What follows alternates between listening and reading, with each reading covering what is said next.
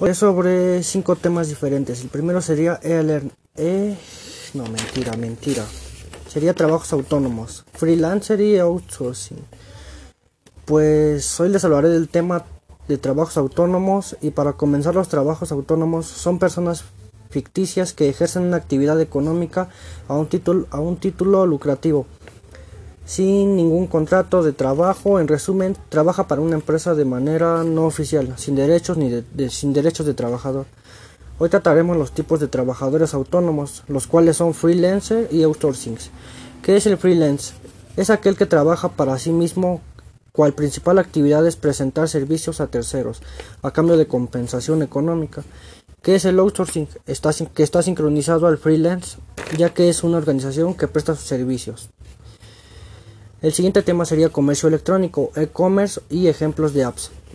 El comercio electrónico, también conocido como el e-commerce en inglés, que es únicamente comercio en internet o comercio en línea. Esto consiste en la compra y venta de productos, de productos o de servicios a través de internet y tales como redes sociales y otras páginas como OpenCar, WooCommerce, Magento, Shopify.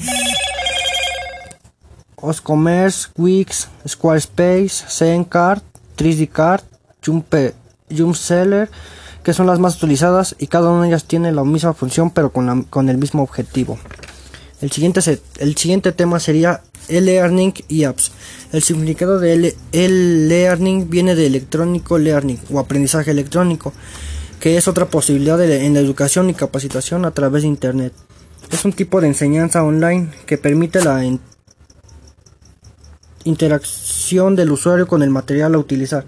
En diversas herramientas informáticas, las aplicaciones más utilizadas son Skillpil y Design Hub. Todas se pueden usar en la versión web y siendo compatible con los principales navegadores o mediante las aplicaciones móviles. El siguiente tema sería videollamadas y apps que se pueden utilizar. Las videollamadas o videoconferencias es la comunicación simultánea bidireccional de audio y video que permite mantener reuniones con grupos de personas situados en lugares alejados entre sí, ya sea escuelas o lugares de trabajo. Existen muchas alternativas para realizar ciertos videos, conferencias gratuitas o y a bajo costo. Las más comunes son el Skype, WhatsApp y Google Meet y Zoom. Y aparte FaceTime, Facebook, Google, Hitsai, etc. Pero esas son las más utilizadas. Y el último tema sería videoconferencia y apps que se pueden utilizar. Es una comunicación que se establece por medio de una red de telecomunicaciones y que ayuda a la transmisión de sonido y o imagen. Puedes llevar a cabo un video, una videoconferencia con las apps de Skype, FaceTime y Google, Google Hangouts, Viber y WhatsApp. Esas son las más comunes para llevar a cabo una videoconferencia. Bueno, serían los cinco temas y hasta pronto.